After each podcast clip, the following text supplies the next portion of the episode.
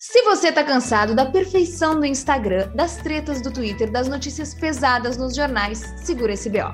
Aqui a gente fala dos dramas da vida? A gente fala! O objetivo é expor os grandes miseráveis que podemos ser, mas sem perder a leveza e nem a ternura. Segura esse BO! Hoje nosso convidado é Kim Fujioka o gerador de caracteres não tem caracteres suficientes para definir o trabalho ou a função dele. Jogador de tênis de mesa que entende de startup, planejamento, psicanálise, resolve problemas e literalmente tudo que você tiver curiosidade. Ele talvez não saiba responder, mas é muito amigo de quem sabe.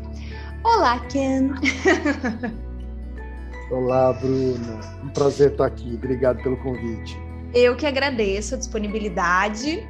É, são tantos assuntos, eu botei redes sociais, porque é um assunto que vem é, chamando a minha atenção ultimamente. Acho que na, na pandemia as redes sociais ganharam uma outra projeção, né? Virou trabalho de muito mais gente do que já era. E também virou ali um antro de quê? De reclamação, de amargura, de é, frustração, né? De até de positividade tóxica, eu acho. Então, eu já vou começar abordando essa questão das redes sociais. É, tu tem ali os teus trabalhos fora das redes, mas também tu usa muito as redes como uma forma de impulsionar tu como marca pessoal, a tua empresa, os teus projetos, o podcast, enfim. É, como tentar equilibrar isso e não surtar ali com tanta informação, tanta gente, tanta coisa, Quem? É uma pergunta fácil de responder, mas difícil de colocar em prática. Assim. Faça o que eu digo, não faça o fácil. Tradicional. É, por, porque acho que para manter a sanidade no mundo de, de redes sociais, é, a coisa mais indicada é você ter uma disciplina uh, em que você tenha horários específicos para acessar essas redes. É, ou seja, você determinar que você vai acessar as redes só num, num período do, do, dia, ou num determinado momento, e, e, transformar isso num hábito, né? Porque se você entrar na, no flow das redes sociais, você, você pira. Né? Você pira. É, é, é, acho que ativa todos os, os sensores de, é, do chamado FOMO, né? Ah. Fear FOMO, que é o Fear of Missing Out, né? ou seja, Entendi. o medo de estar tá perdendo alguma coisa. Né? Eu só tenho síndrome de fome mesmo, que é, é fome. Tô, Inclusive, agora estou eu, comendo uma bergamota. Eu tenho essa também o tempo todo. Mas a, a do FOMO, a síndrome do FOMO, é, é, ela, é, ela é muito ativada por pelas redes sociais. Né? Então, se você fica um tempo fora delas, você tem a sensação de que está perdendo alguma coisa, e as redes sociais elas acabam dando uma sensação ilusória de existência. Né? Então, uhum. se você não tá, parece que você não existe. Né? Então, é... então, acho que a única forma é, de fato, controlar o uso e, e, eventualmente, até fazer um detox, né? ficar sem usar todas as redes sociais durante um tempo. É igual recomendação de nutricionista. Assim, né? É, é, é, muito fácil falar assim, não, é só comer o que é saudável. Né? Então, mas, mas a verdade é que a, a, as redes sociais elas têm a capacidade, inclusive, de viciar a gente nisso, né? Assim Sim. como algumas comidas. Como chocolate, aquele leite é. condensadinho gostoso. O, sabe que essa semana, essa semana, há uns dias atrás, há uns dias, não vamos fazer um pleonasmo, uns dias eh, atrás eu estava muito mal, assim, da garganta, passei mal e tal, eu não sei exatamente o que aconteceu, acho que foi um rebote, porque eu parei de tomar meu remédio psiquiátrico com, que nem eu falei, um inverno gaúcho, que é uma loucura na saúde da pessoa. E aí eu fiquei uns dias, acho que sem postar, e aí a minha sogra ligou pro meu marido e falou: tá tudo bem com a Bruna, porque ela não. E aí foi assim que a família descobriu que eu não estava bem, porque ela, eu Sim. acho que de alguma forma também as pessoas acabam sabendo como é que a gente está participando da. Exatamente, é, é uma, é uma o, o, nosso feed acaba virando um resumo da nossa vida, né? É, com filtro, obviamente. Uhum. É, e aí acaba criando esse tipo de ilusão, assim, né? É, é, e é importante ter consciência de que é uma ilusão. né, de que a gente, a nossa vida não é o que está acontecendo nas redes sociais. É, mas como você falou, para mim ele tem é, uma primeira importância que é impulsionar, alavancar as minhas atividades, né, porque eu faço muitas coisas ao mesmo tempo, então as redes sociais ajudam a alavancar isso, né, do podcast, a, a minha participação em, em, em, grupos de masculinidades, assim. É, mas tem uma rede mais específica, que é o Twitter, que eu uso de maneira mais solta. Uhum. Assim, é, é, que eu uso de fato para para causar, para falar bobagem. Para dar uma lacradinha. E da, não só dar lacradinha, mas também fazer piadinhas de quinta série, sabe? É, é a rede que a nossa mãe não acessa, né? O Twitter uhum. é a rede que a nossa mãe não acessa. Então, perfeita. É, então, acho, é, então acho que é, onde lugar, é o lugar onde a gente é mais soltinho. Tá?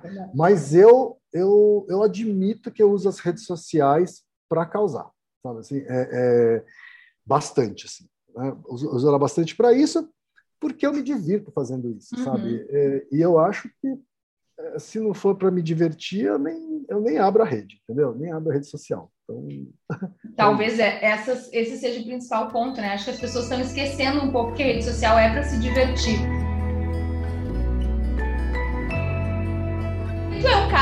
Que tem opiniões, né? Tu problematiza algumas coisas, é, que eu acho que até são importantes, é, mas tu acha que tem um limite da problematização? Acho que não. acho que não há, não há limite para problematização, entendeu? É, eu acho que o que existe é um limite de você querer ou não se envolver naquilo. Tá? Se você, você pode simplesmente ignorar a problematização se você não está afim de entrar naquela discussão, naquela polêmica. Tá?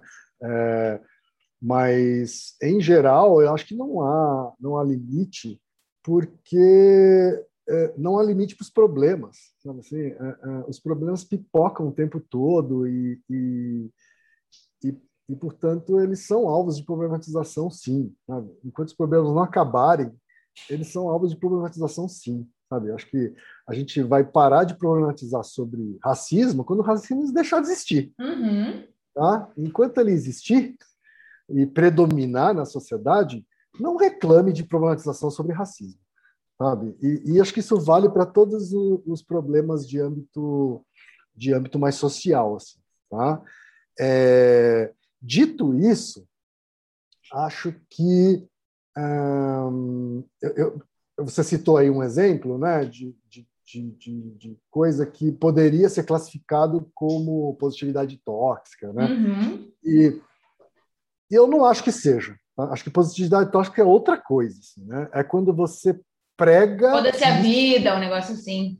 É, é quando você prega isso né, como o, o, um padrão a ser estabelecido, sabe? Assim, uhum. Ah, você tem que ser otimista, você tem. Né, assim, você não tem que nada. Né? Cada um leva a vida como acha que é melhor. Né? E se a pessoa celebra uma, uma conquista, uma vitória, parabéns, sabe? Ela tem todo o direito de fazer isso. Né? Uhum. O que ela não pode é querer ditar, né, na minha opinião, o que ela não pode é querer ditar que isso seja o comportamento padrão de todo mundo. Né? É, isso, para mim, acho que se caracteriza, caracterizaria como, como positividade tóxica. Né? Agora, e o, mas pessoa... o contrário disso, o negócio de querer ditar que as pessoas não possam comemorar suas vitórias, não, se, não seria uma negatividade tóxica? é, eu acho que é só chatice mesmo, sabe? Você é, é apenas chato, amigo. É, você é apenas mala, exatamente. Ah, a, minha, a minha companheira, ela costuma dizer que é, ela, ela, é descendente de, de, negras, indígenas, né? E portanto ela também é envolvida em muitas muitas causas sociais, uh, mas ela costuma dizer ao mesmo tempo que a vida não pode ser só dor, né? Então é preciso sim também dar espaço para celebrar as coisas boas, sabe? Assim, a vida não pode ser só dor, né? E eu, eu, eu venho adotando isso como lema também. Né? Eu acho que você tem que é, equilibrar essas duas coisas, problematizar e celebrar as coisas legais. Né? Maravilhosa. É, quem? E sobre a TikTokização? Eu amo essa, esses neologismos maravilhosos. TikTokização das profissões. Tem ali o que? Ah, ah, o médico. Não, teve até uma médica que não foi nem TikTokização, né? Na minha opinião, foi mais mau gosto mesmo, que pegou uma capa de gordura lá da pessoa que tirou e expôs, enfim. Temos isso, que talvez seja o auge do, do da falta de noção mesmo. Mas também a gente tem o quê? Aquela, aqueles médicos que vão lá e fazem uma dancinha, aquela nutricionista que vai lá e faz um tchá, tchá, tchá, né? Que, que, que, tu, como é que tu tem visto isso? Agora, eu ouvi uma frase de um amigo meu que é agora todo mundo precisa ser criador de conteúdo para para exercer a sua profissão. Tu acha que precisa mesmo ou é um Olha, eu, eu acho que a gente primeiro eu separo o que é conteúdo do que é, é do que é entretenimento. É zoeira, entretenimento. Zoeira. Né? Eu acho que o TikTok ele nasceu para ser entretenimento.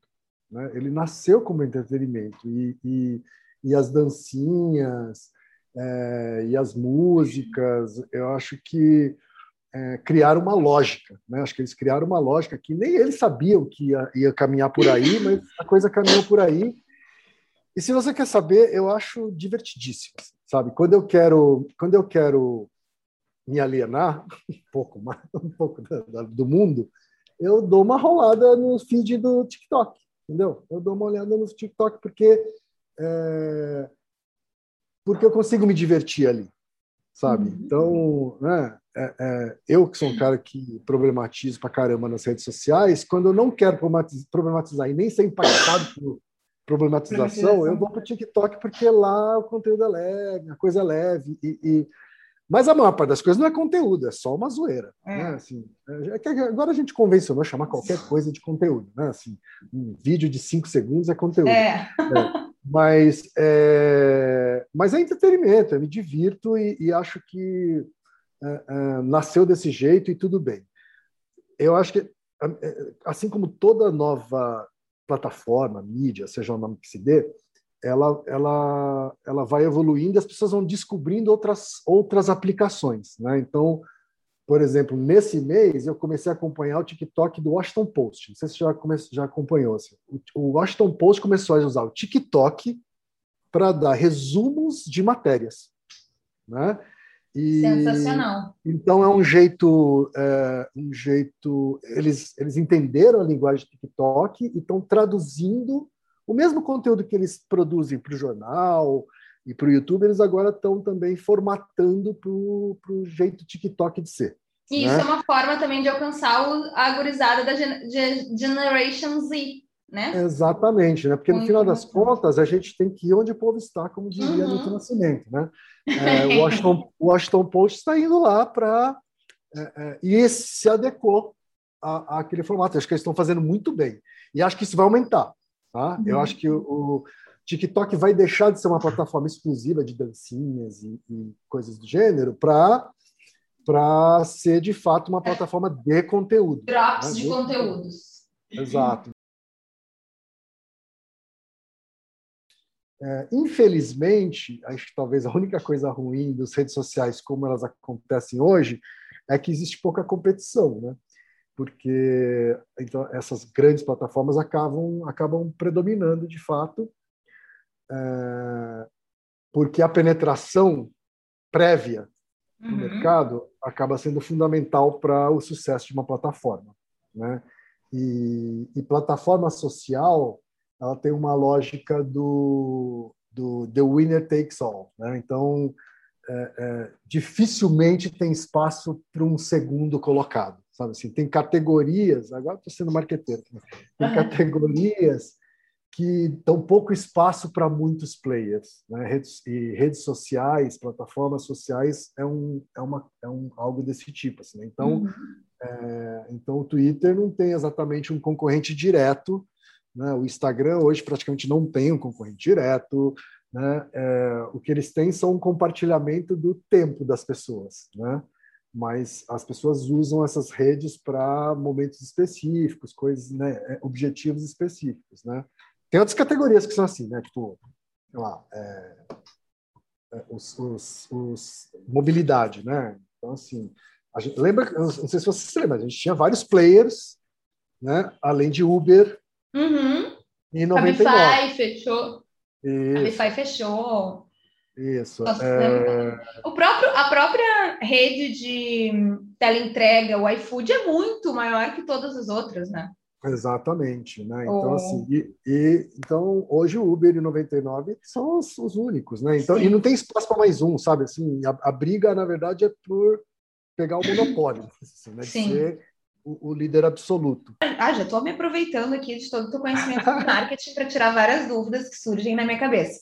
Nesse mercado, faria sentido criar um, um player local Tipo assim, um aplicativo de restaurantes só de Porto Alegre, só de, sei lá, do bairro Moema, só do, sabe?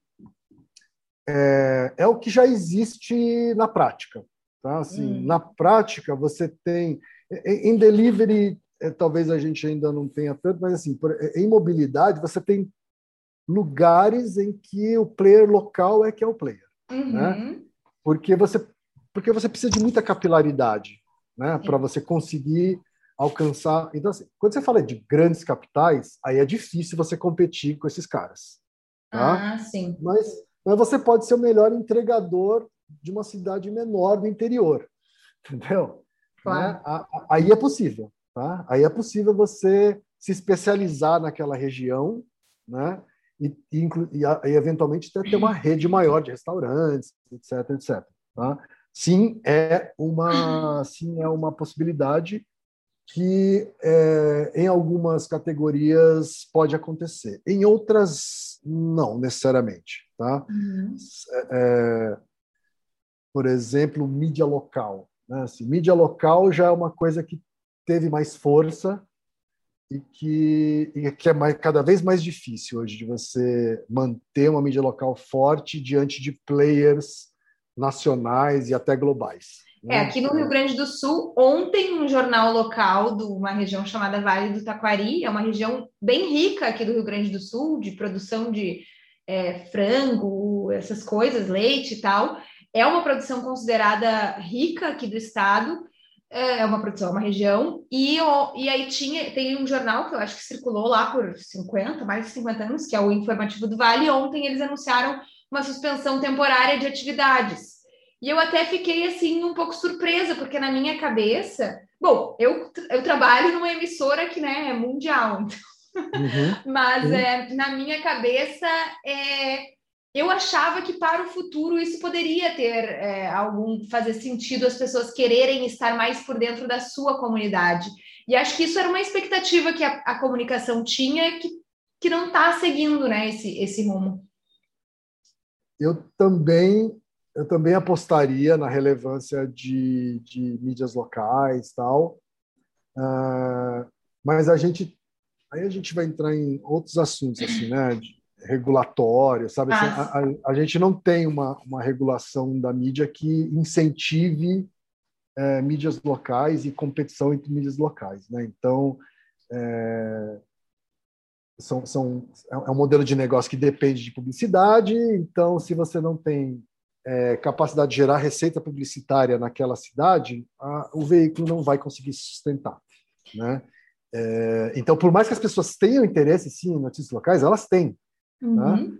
É, mas dificilmente você vai conseguir é, sustentar um modelo de negócio que é, é, que dure, né? Que dure no tempo, assim, que, que continue durando no, no, mundo de hoje. Assim, né? Então, é, eu acho que ainda ainda está para nascer uma solução, porque eu acho que a demanda existe, tá? As pessoas querem sim. saber, sim, de notícias próximas, né? As coisas mais próximas, é, mas acho que o modelo do jornal da cidade, né? Ele está ele tá sofrendo porque a, a, a, receita publicitária ela está cada vez mais diluída. Né? Talvez esses jornais tivessem que se reinventar, estilo o Washington Post está fazendo no TikTok. É, exato. É. Ou, ou, buscar um modelo de um modelo que se sustente por assinatura ao invés de receita publicitária, né? Uhum. É... Quando tu diz regulação da mídia, Me conta o que, que exatamente o que, que tu tinha. Eu gostei desse assunto. A gente ia falar de redes sociais, a gente já está aqui num assunto bem levinho, né? Uma coisa básica aqui, é tranquilo, gente. É, não. A, regu... a regulação da mídia é, significa buscar um, um, equilíbrio de forças, né? Acho que é, quando você tem mídia local forte, uhum. você está pulverizando o poder é, da mídia, o poder de quem detém a mídia. Né? É, e para isso você ter, precisa ter política. Né? É uma política que estabelece isso. Né?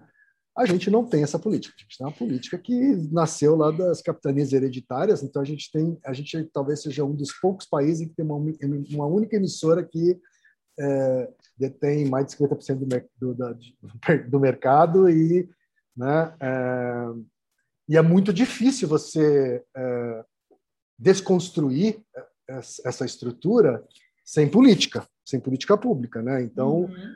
é, por isso que eu estou dizendo que assim, as mídias locais elas não têm incentivo para sobreviver. Mas né? tu não acha que uma... Hum. Vai, fala, desculpa. Não, não, por isso que é muito difícil uma mídia local uh, uh, sobreviver e principalmente ter competição dentro da mídia local. Né? Às vezes, em muitas cidades você tem uma mídia local forte, mas ela é a única, é a mídia que acaba sendo a, a o jornal do prefeito, sabe? No assim? fim, sim. Sim, total. Mas quando a gente fala em regulação da mídia, tu não acha que quando a gente dá mais esse poder, digamos assim, para o governo, não tem mais chances de eles também terem poder até sobre o que, que as mídias é, supostamente democraticamente é, divididas, de acordo com políticas públicas e tal, vão é, poder divulgar, enfim, não dá uma, um poder assim, até para daqui a pouco ter uma certa poder ter censura, algo assim. Tu não acha que é um pouco não, perigoso? Não, não. não, eu acho que há uma confusão assim, entre, entre regulação e, é, e, e, a propriedade da mídia. Assim, né? Acho que regulação é estabelecer regras. É isso. Uhum. Tá? É, então, se eu estabelecer regras de que é, eu preciso que uh, eu preciso que uma cidade incentive que haja pelo menos dois competidores uh, locais um, para enfim eu, não sou um especialista nisso né mas Sim. eu sei pelo menos os princípios. tá dando... por, é, por princípio é, eu preciso diluir o poder de mídia tá? quanto mais diluído melhor tá? quanto mais concentrado pior né? é, e o que a gente tem é uma grande concentração. Regulação seria no sentido de é, descentralizar esses poderes, tá? para que a gente não tenha a estrutura que a gente tem hoje. Né? O que a gente tem hoje é, são poucas, poucos veículos, é, os detentores desses veículos são, em geral, é, pessoas que detêm o poder econômico e, o poder político. Né? E agora o poder religioso também. As né? redes sociais, elas fizeram um pouco isso, né? De, de dar mais. É... As redes sociais, eu acho que são a prova clara de que quando você dilui, você tem mais vozes, né? Você uhum. tem mais, é, mais oportunidades, né? Mais, você dá mais oportunidades para mais possibilidades de vozes, assim, né? É, imagina se isso, se essa diluição acontece também nos outros meios. Né? Acho que a gente uhum. vai ter é, no mínimo, uma pluralidade de pontos de vista que a gente não tem hoje com, com a estrutura atual. Então, a regulação, quando eu falo regulação, eu estou falando nesse sentido. Né? O governo não vai controlar nada, ele vai só estabelecer regras é, para que a sociedade pressione para que essas regras sejam cumpridas. Né? É, é, simplesmente isso. Vamos falar sobre algo mais leve aqui. Assédio sexual no trabalho. Não, tô brincando. eu vi ali que tu fez é. uma pesquisa que eu achei muito interessante. Foi uma pesquisa realizada em São Paulo. Quando eu trabalhava no SBT, eu fiz uma matéria sobre isso também.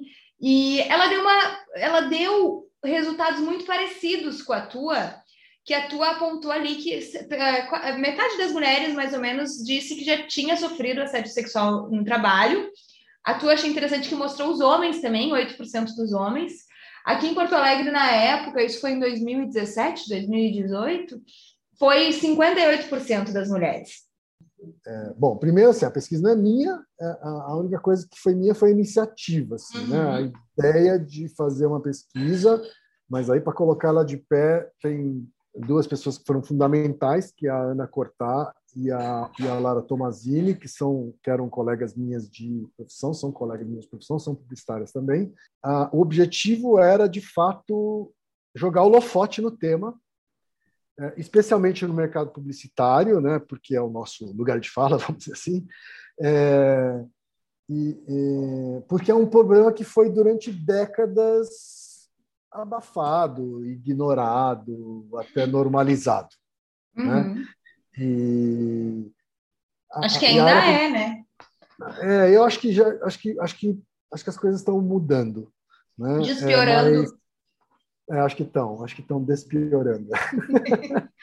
é, porque acho assim, porque a coisa já foi muito, muito explícita, sabe? Assim, é, o, o assédio sexual e o moral também, mas especialmente o sexual é, na área de publicidade e até na área de comunicação como um todo, né, ela já foi bastante normalizada lá atrás, sabe? O uhum. teste do sofá é, é, uma, é uma coisa que é, é um termo que nasceu no, na área de comunicação, Sim. publicidade, etc.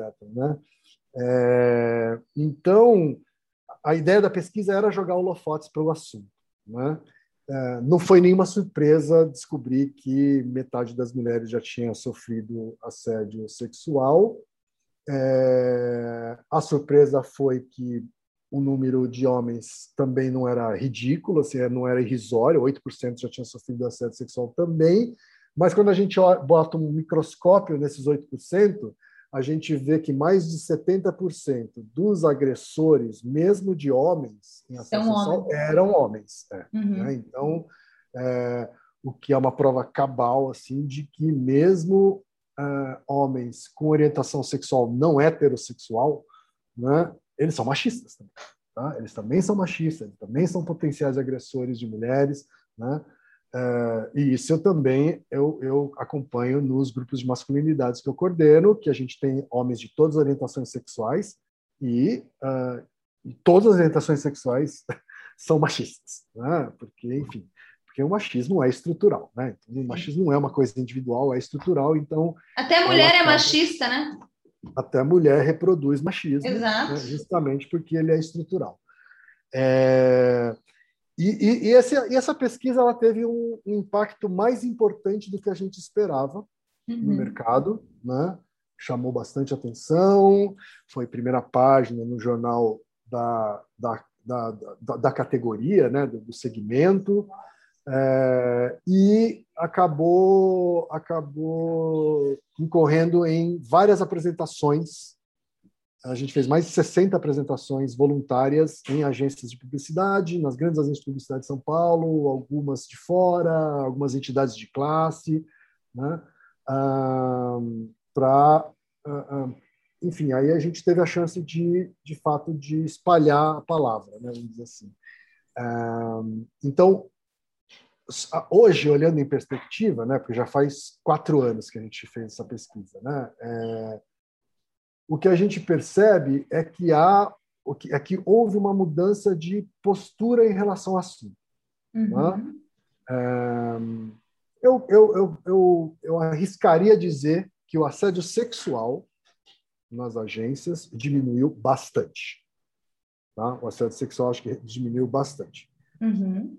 Seja por medo, seria interessante refazer também essa pesquisa daqui a sim, pouco, quando sim. completar cinco anos, né? Alguma coisa assim. Sim, é, quem sabe. Né? A gente precisa estar com bastante saúde mental e tempo. Assim. É, é um trabalho voluntário, foi um trabalho voluntário de todos nós. Mas, assim, eu risco dizer que a assédio sexual reduziu bastante. Tá? Reduziu bastante, é, porque acho que a, a, a, a porque não foi só por causa da pesquisa, né? porque acho que há um uhum. movimento mundial a respeito disso, acho que há uma, um, um, engajamento, um ativismo muito forte por parte das mulheres. É, então, nem que seja por medo, acho que houve uma redução drástica. Medo tá? dos homens, né? Isso, medo dos homens, dos agressores. Claro. É, o assédio moral. É, os agressores, que também, é. por mais que exista. O assédio, é, sim, mulheres... o assédio moral acho que reduziu menos. Sim. Tá? Porque, Por, porque o assédio, o assédio moral, moral ele é, ele é mais subjetivo, né? Mais subjetivo, ele pode ser mais sutil. Às vezes você percebe assédio moral um ano depois de ter sofrido. Entendeu? Ou seja, nem a vítima às vezes percebe que está sendo vítima de assédio moral. Né? Então, é... então acho que esse é um tema mais complicado, assim, sabe? É, é, é, é. e o assédio sexual, além de tudo, ele é criminalizado. Né? Ele uhum, já é tratado no Código Penal. Então, é, isso tudo ajuda acho que é o movimento a ser mais, mais acelerado. Ok, da onde surgiu essa tua ânsia de se tornar esse homem que debate masculinidade, um homem feminista? eu acho muito irônico isso de feminista, tá? É, é zoeira. É. Claro, claro. É, jamais eu me, eu, eu, eu, eu me apropriaria, apropriaria do feminismo.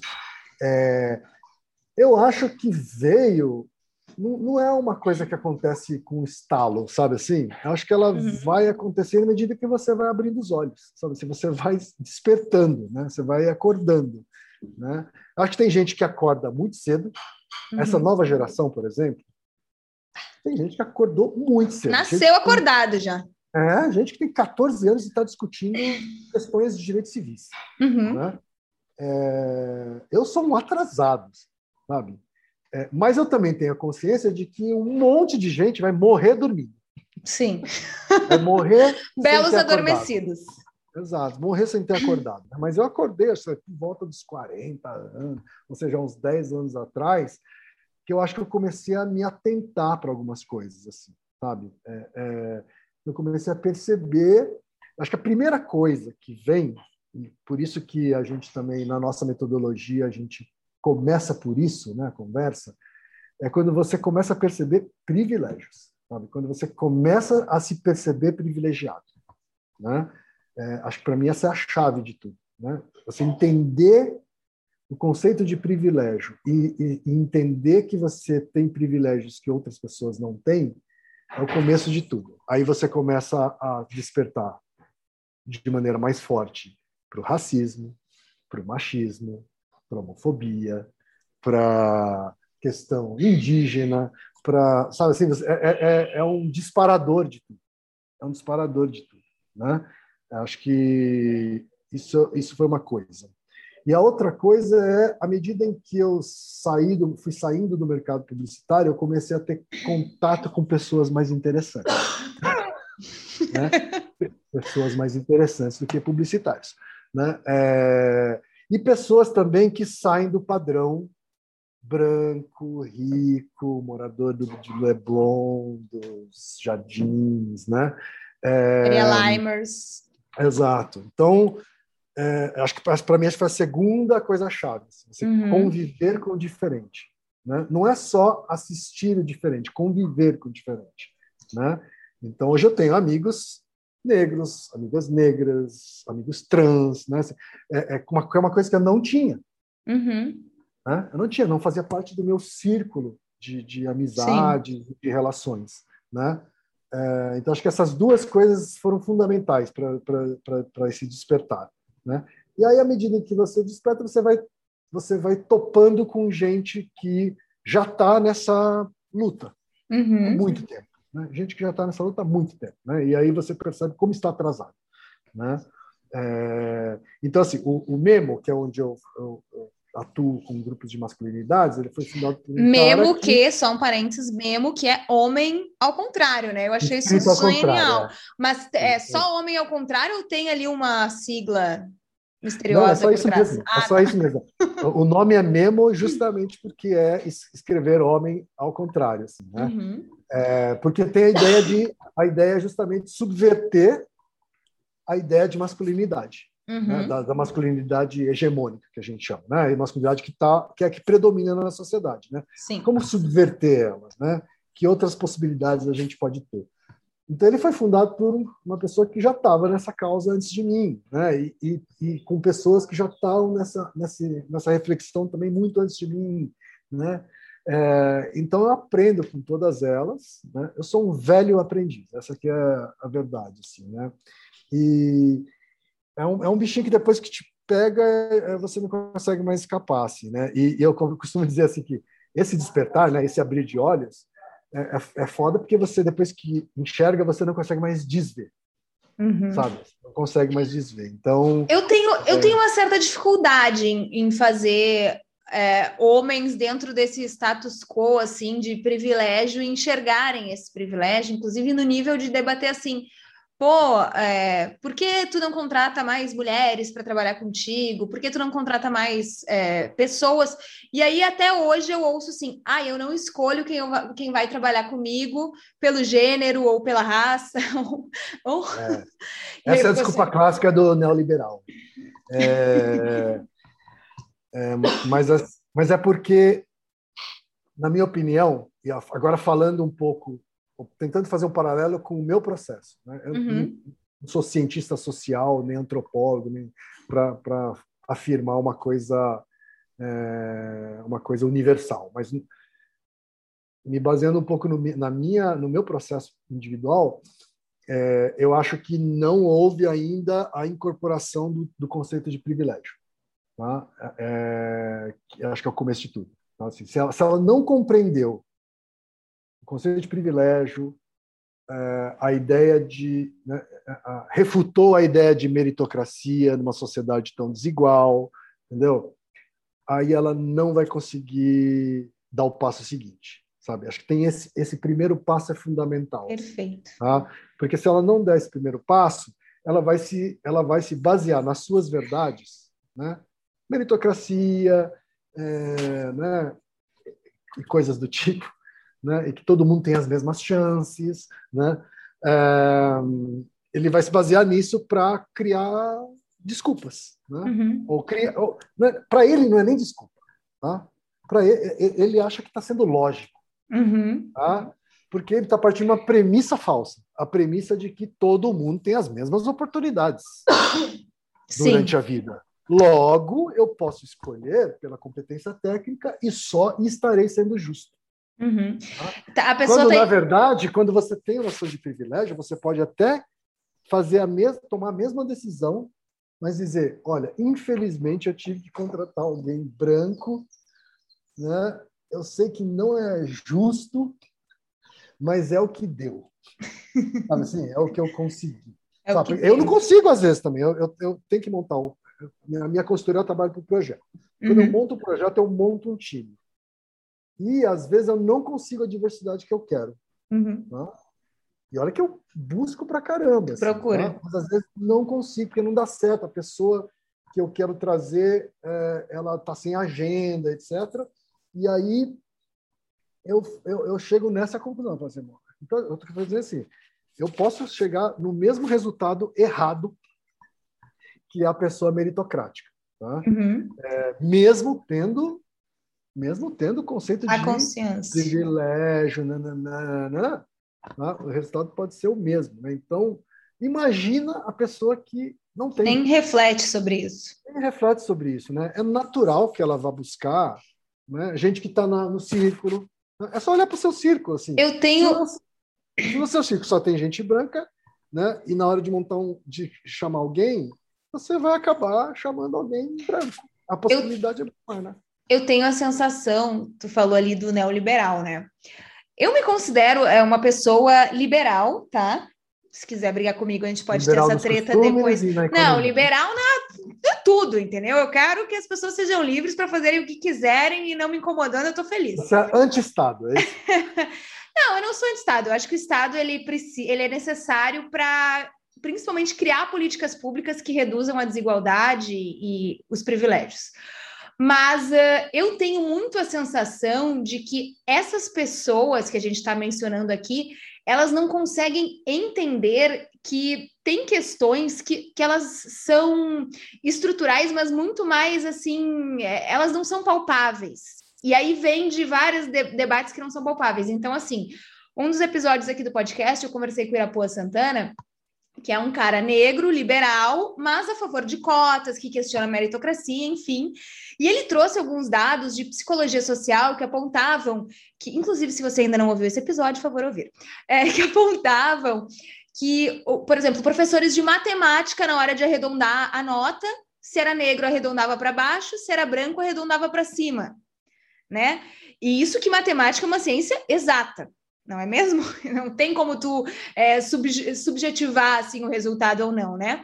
Então a, eu tenho essa sensação que as pessoas têm dificuldade de entender que é algo que está aqui dentro, que não é não é tão simples assim quanto tu dizer eu não escolho pela pela raça, pelo gênero, porque tu, nesse momento em que há tanta, é, tanta pouca diversidade, tanta pouca é, representatividade, tu tem que escolher pela raça e pelo gênero, porque é assim que a gente vai ter também é, negócios mais diversos e também mais lucrativos, porque na verdade, quando tu tem mais mulheres, mais negros, mais homossexuais na tua equipe, tu também tem visões diferentes que vão atingir esse público que é diferente do público que tu tá ali lidando, porque a partir do momento que tu tenha só homens brancos, cis, héteros e tal, e tal nunca, por mais que consulte uma mulher, por mais que tente entender, nunca vai, vai, vai ser uma mulher, nunca vai é, ser um homossexual, entendeu? Para, de fato, atender demandas, compreender, né? Então... Eu concordo totalmente com esse seu convidado. Aliás, vou assistir esse... Vou ouvir esse episódio inteirinho, sim. Ele é incrível. É porque né, esse exemplo que ele deu né, é, é um, um, exemplo de, é, de viés de viés inconsciente. Né? A gente tem um monte de viéses inconscientes, né? um, um deles é esse, né? ou esse é, um, esse é um, uma demonstração de um dos, um dos tipos de vieses. Né? É, tem, tem, tem estudos, inclusive, mais loucos ainda, que são é, é, estudos em que, você, em que enviaram o mesmo currículo para vários diretores de RH, ou vários recrutadores, selecionadores, né? É, e o currículo era o mesmo, eles só mudavam o nome, tá? E é, foi feito nos Estados Unidos, então você tinha nome tipicamente de famílias negras uhum. e nomes tipicamente de famílias brancas, como Smith, né? Uhum. coisas do gênero, tá? É, então, e só pelo fato do nome ser diferente já tinha é, é, uma, um favorecimento do, dos nomes ditos brancos, né? sendo que o currículo era exatamente o mesmo. Tem uma tá? reportagem, se eu não me engano, no Eu País, um funcionário de uma empresa um dia trocou de e-mail com a colega. E aí, simplesmente trocou de e-mail. A produtividade dele caiu e a dela cresceu, e ele falou que notou que as pessoas começaram a tratar ele de forma diferente quando passou a assinar como ela. Que, tipo assim, começavam a questionar as coisas que ela respondia e não levar tão a sério, sabe? No sentido de ter uhum. credibilidade, né? Então é isso uhum. que tu falou, perfeito. É o inconsciente uhum. que vem dessa, de toda essa herança patriarcal, é, racista, Exato. enfim, né? Para você ter compreensão disso, né? Porque você começou dizendo assim, ah, acho que tem gente que não compreende, né? Uhum. Isso, que a gente tem esse viés, tal. De fato, né? É, isso sequer é ensinado na escola, é. né? Eu aprendi isso no meu próprio podcast, né? É, é porque um, isso não é, não, e é uma coisa que deveria ser ensinada no ensino fundamental, assim, né? porque ela é responsável pela nossa a, pela formação dos nossos valores e que vai ditar o nosso comportamento, né? Uh, então, uh, uma das coisas que essa pessoa que você mencionou, né, o, o Irapuã, não, o meritocrata. Ah, não, ah, tá. O meritocrata. As pessoas meritocratas, elas não têm a, a compreensão disso, né? Desse viés inconsciente, né?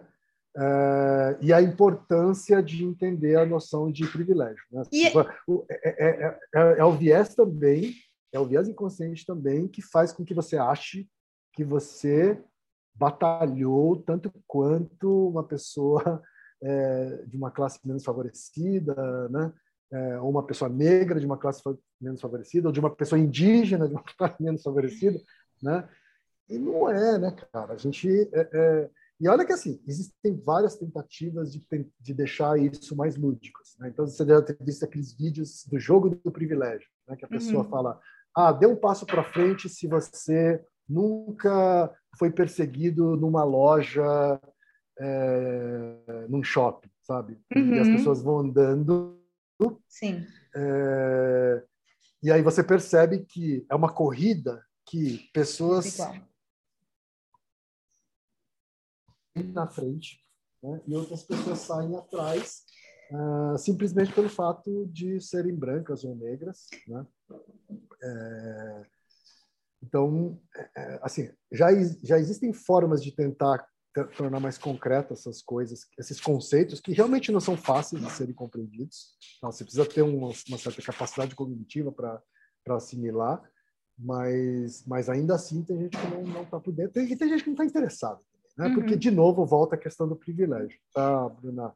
Você, para você, pra, assim, não é fácil você aceitar que você é um privilegiado e muito menos ainda você abrir mão abrir desse privilégio. Mão desses privilégios.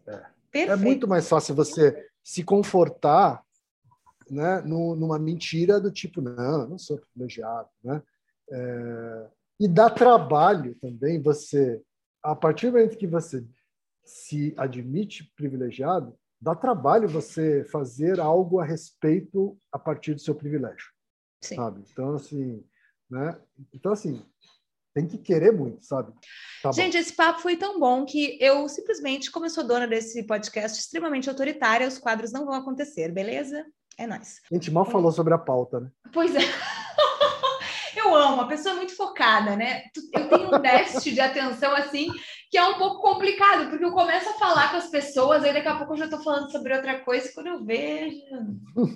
Não sei, Magui. Isso que eu sou repórter, né? Imagina se eu for. Não, mas é porque aqui você tem essa liberdade, você é, é a própria diretora. Então Exatamente. Então, mas sabe que foi esse o meu objetivo mesmo de, de fazer o podcast, porque em TV, especialmente, a gente tem um tempo muito curto. Muito curto, né? Tudo muito calculado. E então eu pensei, gente, tem tanta gente legal, interessante nesse mundo que eu gostaria que ficassem falando três horas na, no ouvido dos Não, outros. Mim, o meu, o meu terror era dar entrevista para TV ao vivo. Ao vivo. é o Porque pânico. eu falava assim, bom, eu vou ter provavelmente uns 20 segundos. Então tem que ser 20 segundos de impacto, assim, sabe? Tem que ser. É o TikTok, entendeu? A pessoa. É, exatamente, é. Sobre conselho. Ah, eu vou dar um conselho lacrador e não, tá? O lacrador é seguir pessoas diferentes de vocês, sabe? É, seguir, ler, ouvir, né? É, porque, de novo, tem a ver com o meu processo, é como funcionou para mim, acho que é bacana, assim, sabe? Então, seguir mulheres negras, seguir mulheres indígenas, seguir mídias alternativas, é, mídias independentes também, sabe? Não ficar só na, na, na, na grande mídia. Né? É, é, lógico que eu acompanho a grande mídia também, mas acho que é importante ouvir outras vozes, sabe? Acho que é, é para mim isso é fundamental e ajuda a gente a ter noção de privilégios, sabe? Porque é, porque acaba sendo a, muita pauta deles. Assim, né? É, e a, a, dica não lacradora é é, assista This Is Us. Ai, eu... É, se você não assiste This Is Us, você não merece falar com a gente. Tá? Porque é, é, como toda novela deveria ser. Sabe? Maravilha. Eu amo essa Toda série. novela deveria ser. Porque assim, é um novelão. This Is Us é um novelão mas é bem feito, sabe? É bem roteirizado, tem personagens profundos, tem uma puta produção, sabe? Uma narrativa sofisticada, né, que vai e volta no tempo, sabe assim, é... e faz assim, faz você se emocionar a cada episódio. Né? Então, é, eu gosto de várias, várias, várias séries, tá? Gosto Leve de muitas um séries. lencinho. Lencinho total, assim, né? Eu gosto de muitas séries, eu gosto de séries que são mais cult, né? Eu gosto de é, Better Call Saul, sabe? Uhum. Eu gosto de né, Succession, né? Assim, mas é, é, Sopranos, Breaking Bad, né? mas assim, tem um que é novelão. This Is Us é novelão, sabe? Assim, não é, é para agradar todo mundo, não é para ser só para quem curte cinema independente, assim, sabe? Mas é bem feito para cacete e toca em várias questões, né? Várias questões, assim, sabe? É... enfim, desde paternidade, né, racismo, é, enfim, é, é, é, um, é, um, é, uma série sensacional. Você assiste também, né, Bruna? Eu amo desses anos, eu sou viciada. E o que eu tem duas coisas que eu amo nesses anos. Um é que é uma série que não tem vilões. Então, assim, todo mundo é um pouco vilão e todo mundo é um pouco mocinho, porque na vida real. Como é a vida. É isso que nós somos, vilões e mocinhos, dependendo do momento. Uhum. Às vezes eu sou pau no cu, às vezes tu certamente também é pau no cu. E é nós, entendeu? Uhum. Nos perdoem. Obrigada por tudo, desculpa qualquer coisa. Uhum. É, a segunda coisa que eu amo o Randall. Ele fala cada coisa. Tem duas frases dele que eu amo que uma. Bah, eu vou dar um spoiler aqui. Se você ainda não assistiu, por favor, baixar o volume agora. Uma, e se você não vai assistir, ou se você tem dúvidas para assistir, talvez agora eu te convença. Uma é quando a Kate vai casar, e ele fala assim: quando você casa com alguém, talvez seja uma, o principal momento. A gente não escolhe muitas coisas da nossa vida e muitas vezes a nossa vida ela é, é, a gente não tem ingerência sobre o que vai acontecer, mas com certeza escolher com quem tu vai casar é um dos principais passos que tu vai dar para decidir como vai ser o teu futuro. E gente, isso é total que eu defendo, que eu acho que é, eu falo já muito no meu Instagram, aqui nesse podcast também, sobre como a gente romantiza coisas difíceis e aí a vida se torna difícil a partir de relacionamentos complicados e quando vê, tá um caos, ao invés de entender que a pessoa que se tu escolher ter uma pessoa pro teu lado, essa pessoa tem que ser alguém que tu sabe que vai andar do teu lado, sabe? Então eu amo essa parte. E a segunda coisa que eu amo que ele falou, que eu levo para a vida é assim: cada um vê a vida com o óculos que está usando. E, e, vou além, assim, né? Agora que eu já sou um cinquentão, que eu me tornei um cinquentão, né? Eu costumo dizer para as pessoas da minha geração, e até mais velhas que eu, assim, que a gente pode trocar o óculos, sabe assim? Que a gente... Total. Que não existe a gente estar velho demais para mudar, entendeu? Não, cara, né? É, dá tempo, vai estar em tempo sempre, assim, né? Você falou do Randall, ah, o Randall é sensacional, ele né? É melhor, eu acho ele melhor. É sensacional, mas assim, eu não, não consigo não achar o Toby a coisa mais ah! fofa. O Toby é caramba, sabe? Que coração, assim, né? Tipo, meu, é, assim, é, é um, meu, assistam, assistam. É maravilhosa essa série. É. Assistam. assistam. Levem. é, onde é que é no, tem no Amazon Prime as quatro primeiras temporadas. A Isso, quinta ainda não chegou ao Amazon e eu tô esperando. A quinta, aí, Amazon. Quem? Muito obrigada, Oi. tá? Eu consegui terminar essa conversa sem fazer nenhuma piada de quem ser o marido da Barbie. Então eu acho que eu sou uma vitoriosa com isso. Parabéns. e eu não vou fazer, entendeu? Eu tô aqui, ó, pleníssima, entendeu? É nós. E, nossa, foi incrível, eu amei. O meu irmão, ele ouve esse podcast e falou assim: às vezes eu tenho a sensação de que quando acaba, tu tá ali só pagando pau pra pessoa. Eu tô, entendeu? Eu estou pagando pau. Se eu já sou jornalista, eu preciso manter a plenitude quando eu tô entrevistando alguém no meu podcast, eu pago pau. Então é isso. Não, a gente aqui... cria um podcast que é pra fazer do jeito que a gente quer, entendeu? Não é enche o saco. Perfeito, perfeito. E aqui no meu podcast eu pago pau para as pessoas. Que também, se não fosse para pagar pau, eu ia não ia né, chamar elas, eu ia chamar gente que eu fico aqui tretando. Ken, muito obrigada pelo teu tempo, disponibilidade. Agradeço, Foi muito legal, eu amei. Obrigado, sorte e sucesso no podcast aí, viu? Obrigadão. Segura esse BO!